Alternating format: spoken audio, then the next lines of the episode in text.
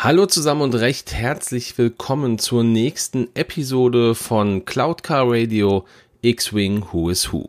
Mein Name ist Dennis von den Raccoon Specialists und in dieser Folge dreht sich alles um den TIE FO Fighter, den TIE Fighter der ersten Ordnung. Und nicht, dass ihr euch wundert. Ich habe den Thai Schnitter, den ich in der letzten Folge angesprochen habe, nicht vergessen. Aber der muss noch ein bisschen recherchiert werden. Da fehlt dann doch noch das ein oder andere. Also den werde ich irgendwann mal nachbringen. Also den vergesse ich ganz sicher nicht. Aber in dieser Folge wollen wir uns um den TIFO kümmern und anders als sein Vorgänger wurde der TIFO von der Siena Gemos Flottengesellschaft gebaut. Das ist ein Unternehmen, welches aus der Siena Flottengesellschaft entstand und die lieferten Schiffe und Ausrüstung wirklich nur an die erste Ordnung. Und auch wenn er dem TIE Fighter des Imperiums doch auch optisch sehr glich, hatte dieses Schiff einige Weiterentwicklungen mitbekommen, die es dann im Endeffekt mit höherer Defensivfähigkeit ausstattete. Im Gegensatz zum Imperium betrachtete nämlich die erste Ordnung die eigenen Piloten und deren Schiffe doch als wichtige und ja militärisch kritische Güter. Und um die Piloten noch besser vorzubereiten, wurden ja geheime Flugschulen gegründet, um die Thai-Kadetten noch besser und umfassender ausbilden zu können. Ein weiterer Vorteil der ersten Ordnung, das war, dass wir weniger Bürokratie hier hatten. Das heißt, technologische Innovationen konnten leichter durchgebracht und in den Produktionsstand gebracht werden. Der wohl größte Vorteil des TIFOs, das waren die integrierten Schilde. Es fehlte ihm aber, und das ist auch wie bei seinem Vorgänger, der Hyperantrieb, was ihn dann letztendlich von Transportschiffen abhängig machte und dann auf ja, Kurzstreckenmissionen beschränkte. Die erste Erwähnung findet der TIFO im Buch Before the Awakening von 2015, welches die Vorgeschichte von Poe, Finn und Ray erzählt. Und die erste Sichtung hingegen, die findet natürlich dann in Episode 7 Das Erwachen der Macht statt. So viel zum Hintergrund des Schiffs an sich. Jetzt schauen wir uns die einzelnen Piloten an. Und ich möchte hier im Vorfeld darauf hinweisen, dass der ein oder andere Pilot leider keine nennenswerten Hintergrundgeschichten liefert. Ja, da es teilweise Piloten sind, die extra für das X-Wing Miniaturspiel entwickelt worden sind. Ich gehe davon aus, dass wir hier dann in Zukunft vielleicht bei dem einen oder anderen einfach noch weiterführende Geschichten erfahren werden. Aber das ist der Stand heute, das ist der Recherchestand, den ich vorlegen kann. Und ich beginne mit dem ersten Piloten und das ist gleich schon ein limitierter Pilot. Das ist nämlich 0, das Ass Epsilon. Und wie schon angekündigt, ja, der erste Pilot, über den man nicht wirklich viel sagen kann. Er ist halt das Flieger Ass der Epsilon-Staffel, ähm, was mich eigentlich schon zum nächsten Piloten direkt bringt, und zwar zum Kadetten der Epsilon-Staffel, dem Epsilon Squadron Cadet. Die Kadetten der ersten Ordnung, die werden schon von Kindesbeinen an ausgebildet. Sie werden mehr oder minder schon im frühesten Alter auf Gehorsam konditioniert. Und dies geschieht in den meisten Fällen auch auf Sternzerstörern der ersten Ordnung. Das heißt, die wenigsten dieser Kadetten lernen ein Leben außerhalb dieser Sternzerstörer kennen. Zur Epsilon-Staffel im Allgemeinen lässt sich nur so viel sagen. Sie wurde das erste Mal im X-Wing Miniaturenspiel vorgestellt und es gab bisher keine offiziell benannten Auftritte in Filmen oder Serien. Lediglich in der Animationsserie Lego Star Wars The Resistance Rises gab es einen nicht kanonischen Auftritt der Staffel in der Folge The Trouble with Ruthers. Und auch im Lego Star Wars Spiel The Force Awakens gab es einen nicht kanonischen Auftritt dieser Staffel. Wir gehen direkt weiter zum nächsten Piloten. Auch hier wieder ein limitierter Pilot. Das ist Lieutenant Rivas, lästiger Zeuge. Lieutenant Rivas, das war ein menschlicher Mann und der hieß mit kompletten Namen Sol Rivas. Er wurde, bevor er zum Lieutenant ernannt wurde, als Pilot ausgebildet und zum Zeitpunkt des Angriffs auf die Starkiller Base durch den Widerstand war er genau auf dieser auch stationiert. Er überwachte die Protokolle der Stationsschilde und bemerkte, dass Captain Phasma es war, die die Schilde gesenkt hatte, damit der Angriff der Rebellen bzw. des Widerstands durchgeführt werden konnte. Phasma konnte nach ihrer Flucht aus dem Müllschacht, in dem sie dann von Finn, Han und Chewie geworfen worden äh, wurde, die Protokolle nicht mehr schnell genug löschen. Sie konnte erkennen, dass Rivas auf diese Daten zugegriffen hatte und nun auch Beweise für ihren Verrat hatte. Sie wollte diese Tat natürlich auch verschleiern und sie dann im Endeffekt Rivas in die Schuhe schieben, wurde aber durch diesen Angriff des Widerstands unterbrochen. Rivas konnte dann mit einem TIE FO flüchten und einige Zeit später konnte Phasma ihn dann doch aufspüren und beseitigen.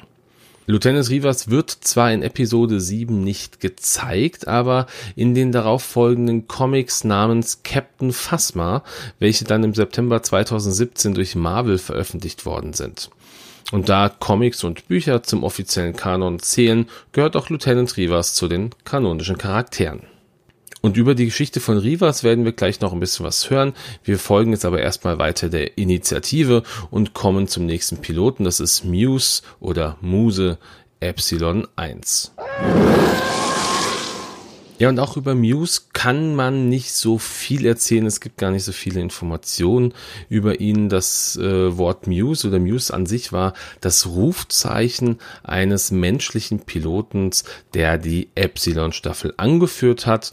Ein Side-Fact vielleicht dazu ist, dass äh, im 2016 erschienenen Buch Star Wars Character Encyclopedia äh, Updated and Expanded wurde klar kommuniziert, dass alle TIE-Piloten der ersten Ordnung immer menschlich waren und nie nicht menschlich.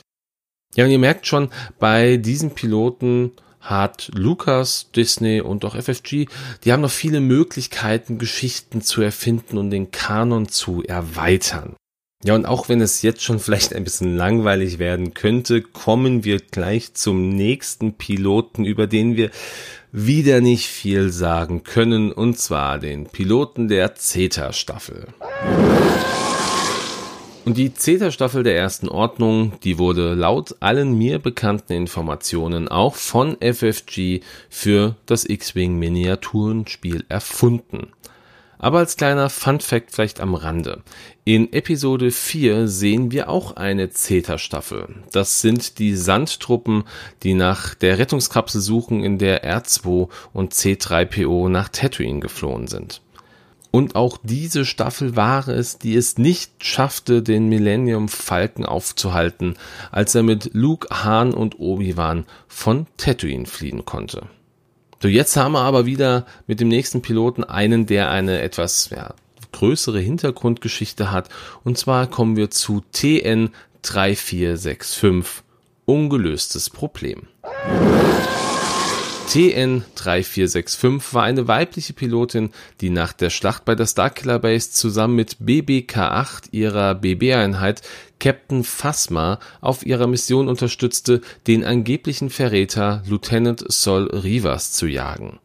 TN3465 wuchs wie beinahe alle Kadetten ohne Eltern auf den Sternzerstörern der ersten Ordnung auf. Sie hatte genauso wie Finn nie einen Namen bekommen, sondern lediglich ihre Nummer.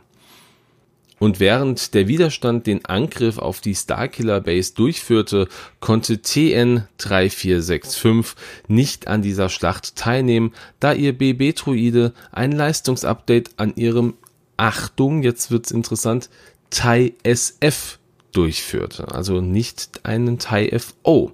Also es gibt vielleicht hier auch noch Potenzial, sie in einem weiteren Schiff mit einzupflegen. Nach der Flucht von Lieutenant Rivas wurde TN-3465 von Phasma im Hangar entdeckt und befahl ihr Rivas sofort zu folgen. Dafür nahm sie sich dann einen TIE-FO und folgte ihm zum Planeten Lupropa, wo sie sich erst einmal zurückhielt, um nicht aufzufallen. Während dieser Mission erkannte TN-3465, dass Phasma es war, ja, die für die Zerstörung der Starkiller Base verantwortlich gewesen ist. Sie wollte natürlich ihre Überraschung und ihre Wut zurückhalten, doch sie wurde von Phasma durchschaut und durch einen Blasterschuss in die Brust getötet.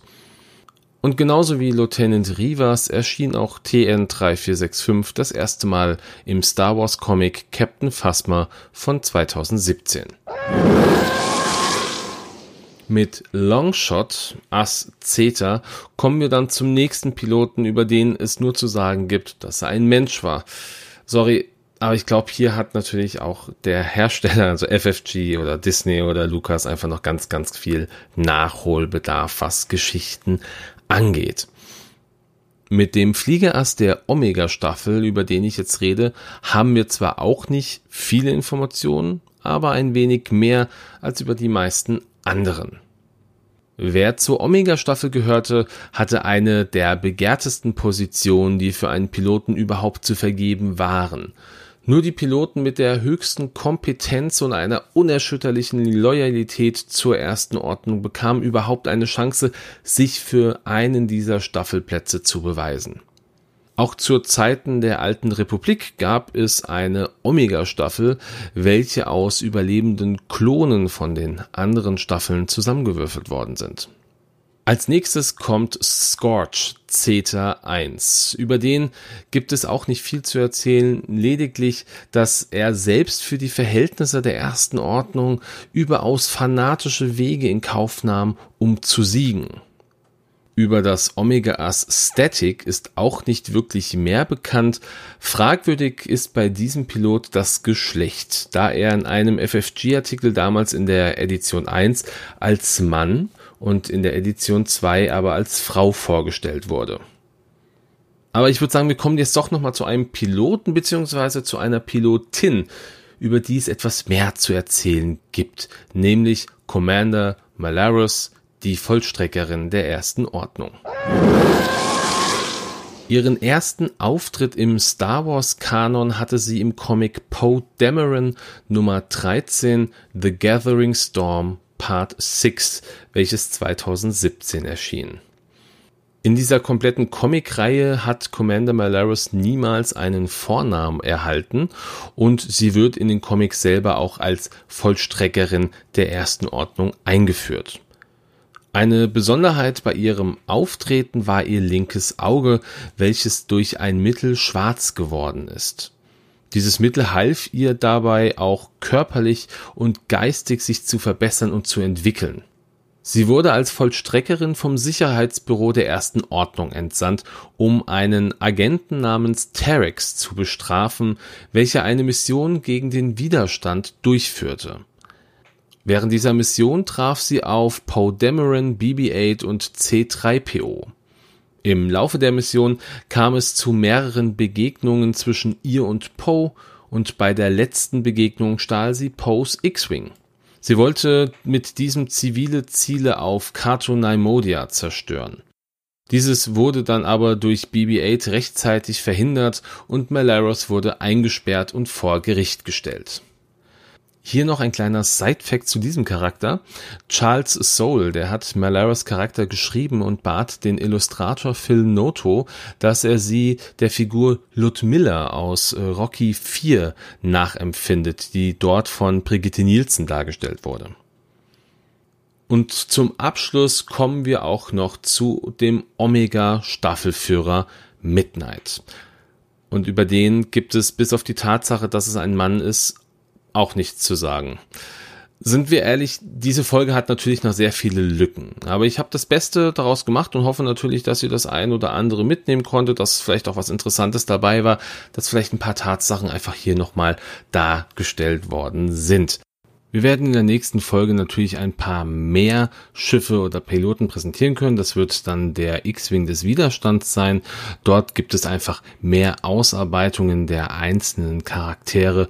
Also das wird dann etwas spannender als diese Folge.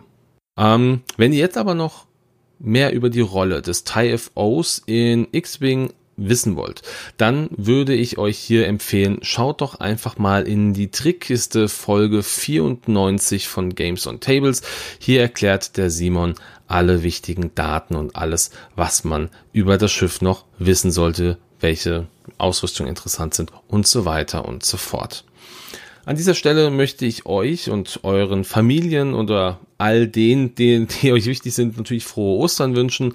Und ich möchte jedem danken, der regelmäßig reinhört. Es freut mich immer sehr, auch die Kommentare zu lesen. Also es ist sehr schön, dass das, was ich tue, offensichtlich irgendwo ankommt. Und ähm, ja, auch die natürlich, die jetzt später eingestiegen sind, schön, dass ihr dabei seid und äh, danke fürs Zuhören. Ja, ich würde sagen, an dieser Stelle mache ich Schluss. Ich wünsche euch allen eine gute Woche und sage ciao.